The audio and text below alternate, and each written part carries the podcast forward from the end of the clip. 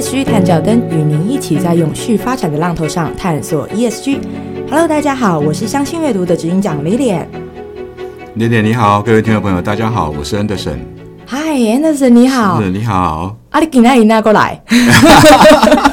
好了，就就大家不嫌弃，第一点不嫌弃，就来跟各位在空中大家聊一聊 ESG 的话题了。对，没有啦，开玩笑的啦。这个戴大哥，我跟你说，是因为说这个外面下这么大的雨，你还来我们相信阅读，实在是很感动。对啊，你都不晓得，我今天早上过来这边，光是叫机人车预约哦，被好几家公司退单了。哇！然后到路上去拦车子的时候，也拦好久啊。哎，等等啊，你不是住东区吗？对啊，住住这么。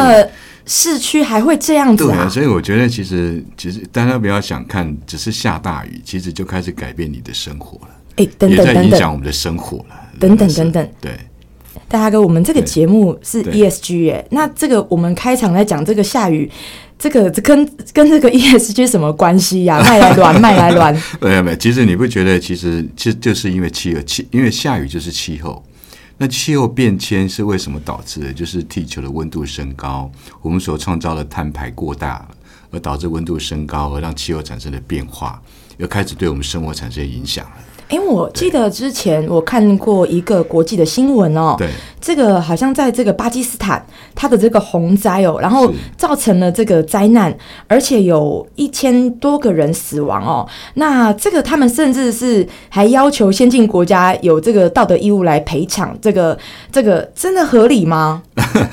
我觉得其实这个这个新闻好像是在八月底九月初那个时候，我那时候也关注到这个新闻了。那其实提到一件事情，就巴基斯坦正经历最惨的气候灾难了。嗯，而这巴基斯坦他认为啊，这件事情不是我造成的啊，气候的灾难、温度的升高跟我何干啊？我并没有为地球造造成过度的资源的耗损或产生太大的碳排放量，可他觉得都是先进国家造造成的。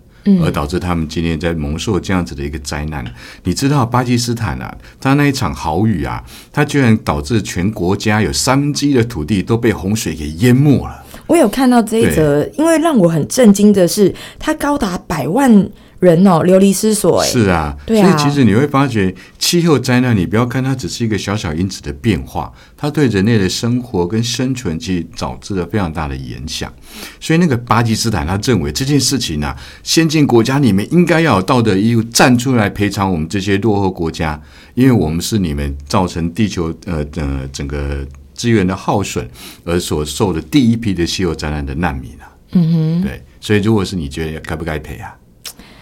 这个，如果你是法官，你觉得要不要赔啊？对，这个，因为我自己有小孩哦，看到这个三百八十六名的这个儿童哦，也这个在其中呃这个死亡，真的是也这个看着就很心疼哦。是，那这个呃，除了这个之外，还有其他地方？呃，也是有这样子的灾难吗？还是这是一个特例？我我觉得其实它已经不是一个特例。各位如果特别把今年的一整年的新闻稍微翻转看一下，你会发现今年的夏天热不热啊？哦，很热，很热，对不对？尤其北半球热浪席卷啊，从北美洲到中国到欧洲，没有一个地方逃得掉。嗯，那气候归因的那个组织啊，他们就发表一个非常最新的研究显示，因为人类燃烧化石燃料，导致温室气体的排放过度。是这个气候变化的一个极端的一个主因啊，这个就会导致严重的干旱。可是这是夏天呐，那从过去四百年一次产生严重的干旱，到现在是二十年就发生一次，那个频率提高了二十倍以上。但是我觉得一件事情哦，在经过了超级热的夏天之后，你们迎来了这个冬天。以台湾来讲，你有没有觉得今年冷的特别快？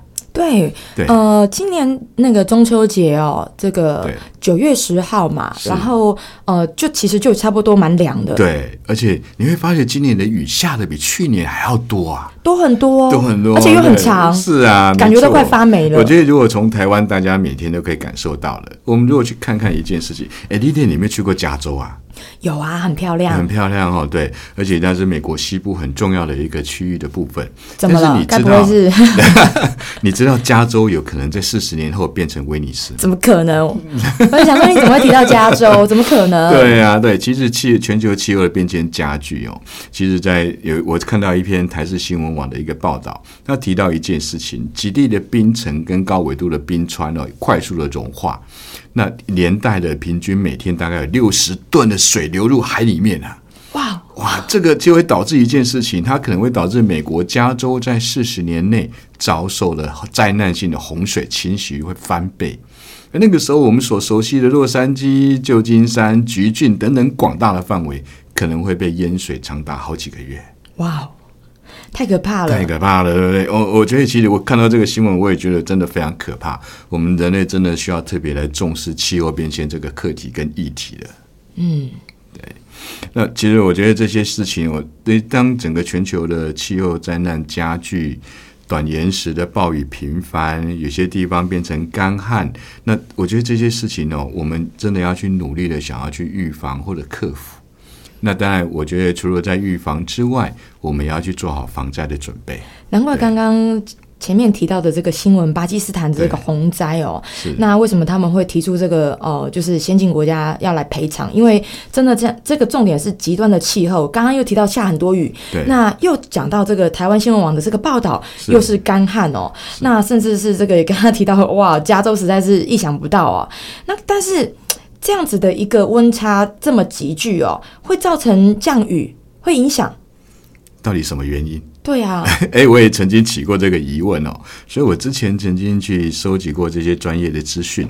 我记得我在那个台湾环境资讯中心上看到这样的一个研究的一个数据，他提到一件事情，就全球暖化的时候温度会增加，那温度增加，空气里面的饱和水蒸气也会增加。那据据研究啊，每增加绝对温度一度 K 啊，空气中的饱和水蒸气就差不多会增加一七个 percent。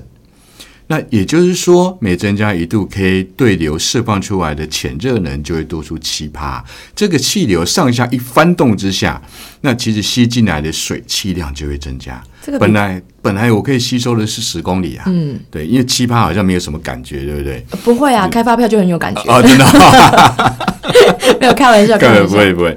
哦，那但是如果今天是七个 percent，那我本来是吸进来的半径是十公里，那增加七趴大概就会变成二十公里了。哇，那就很有感觉，就很有感觉咯。所以那就代表扩大一倍的对流的那个水汽就越大，嗯，那释放的热能就越多，那就代表这个区域的强降雨就会增强。嗯，像今天呢，我今天早上出门的时候，因为拦不到计程车，上最后拦到之后上车之后，我去 Google 一下，看到那个降雨量啊。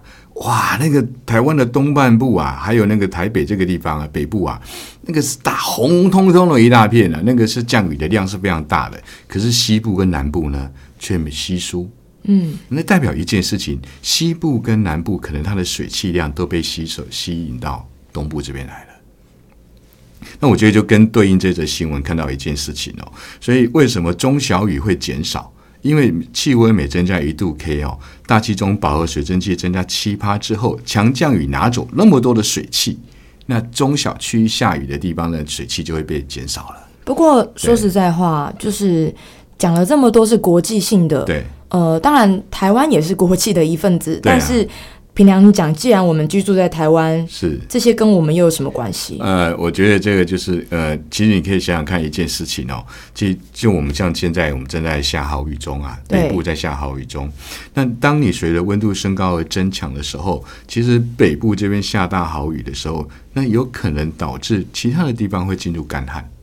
嗯哼，所以有些地方下大雨，有些地方在干旱季节，尤其是今年他发现一件事情哦，就是未来你会发现中小雨的日数会开始减少，嗯，不降雨的日数呢会怎样增加？对，那尤其是在冬天跟春天的时候，有可能会发生干旱最严重的季节。哇，那这个对我们的生活真的造成很大的冲击。对，其实你会发觉跟以往的生活模式或者感受是已经开始不一样了。对啊，还好难穿衣服哦。对对，这第一点，这个形象专家一定会特别感受到这个衣服太难穿了。对啊，本来每年的这个烤肉节都是穿短袖，今年其实已经哦穿一个薄长袖了，这样子。对，哇，那我看到的另外一则新闻是在指的这个我们 COP twenty six 的这个气候承诺与现实哦。对，全球酷热三十亿人生存在的这个危机，那这个新闻。Anderson 有看看看到吧？应该一定，你这个一定很关心这个联合国的新闻吧？因为这 COP twenty six 是去年的联合国气候变迁大会里面在谈的课题啊。但是在那课题里面，其实大家因为那个时候在英国的那个格拉斯哥里面举办了为期十四天的会议。不过现在正准备进入了 COP twenty seven 啊。我们去聊一聊去年的议题，也是很不错的一件事情。大家已经开始在关注这件极端气候的一个怎么去应对它。怎么去调整它的一个大会？我记得那一天第一天的时候，大家就初步达成一个很重大的协议啊。他们就承诺在二零三零年的时候要停止砍滥伐森林，要去保护热带雨林的资源。它的目的是什么？因为森林会吸收二氧化碳，把人类排放出去的二氧化碳把它吸纳进来，然后对地球的温度的升高能够达到一定的抑制。因为我们答，因为其实目前科学家认为哦，应该要把气候的温增温控制在一点五度 C 以内，嗯哼，所以大家要努力去实现碳中和。啊，这个很简单啊，这不就是绿色公益基金会最重要存在的 存在的意义吗？所以就砍树到这种树就好啦。没错，所以绿色公益基金会的目的就在做这件事情，希望我们把更多被砍掉的树给种回来，对森林进行富裕，对林地进行富裕 restoration 的一个工程。不过，我觉得一件事情呢，除了我们做这些工作富裕之外，我们也要想办法让自己不要再对地球产生一些资源的耗损。不要让更多人去砍伐森林，所以基金会也在推动舒适，啊，就是希望能够对两两两者呃并进的一个模式。因为这样子，如果我们做不做做一点努力的话，其实科学家告诉我们一件事情：如果照目前这种增温的趋势啊，二零七零年的时候啊，其实我们应该有机会还可以活到二零七零年啊。嗯，对，二零七零年的时候，全球会有三十亿人。被迫生存在有如沙漠的高温环境，哇，这更难。一半的人呢？这更难想象，这更难想象的地方，对不对？那那个时候，人类的文明存亡哦，已经是一个非常严重的课题跟议题了。这个应该不是我们电影开太多哈。我觉得应该不是，已经不是世界末日、明天过后这样的电影情节了。它已经开始有可能会出现在我们实际的生活当中了。所以，那个气候变迁已经是一个不可逆的现实。我们怎么去一起来共同努力？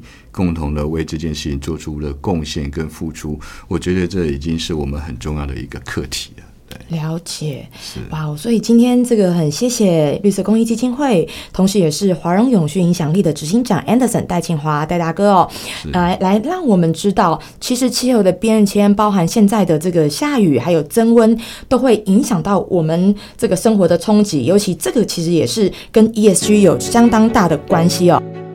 ESG 探照灯与您一起在永续发展的浪头上探索 ESG。我是 Lilian，我们期待下一次再见喽！谢谢大家，我是 Anderson。那我们希望我们一起努力，不要让后代子孙来埋怨我们。谢谢大家，加油！好，谢谢，好，拜拜，拜拜。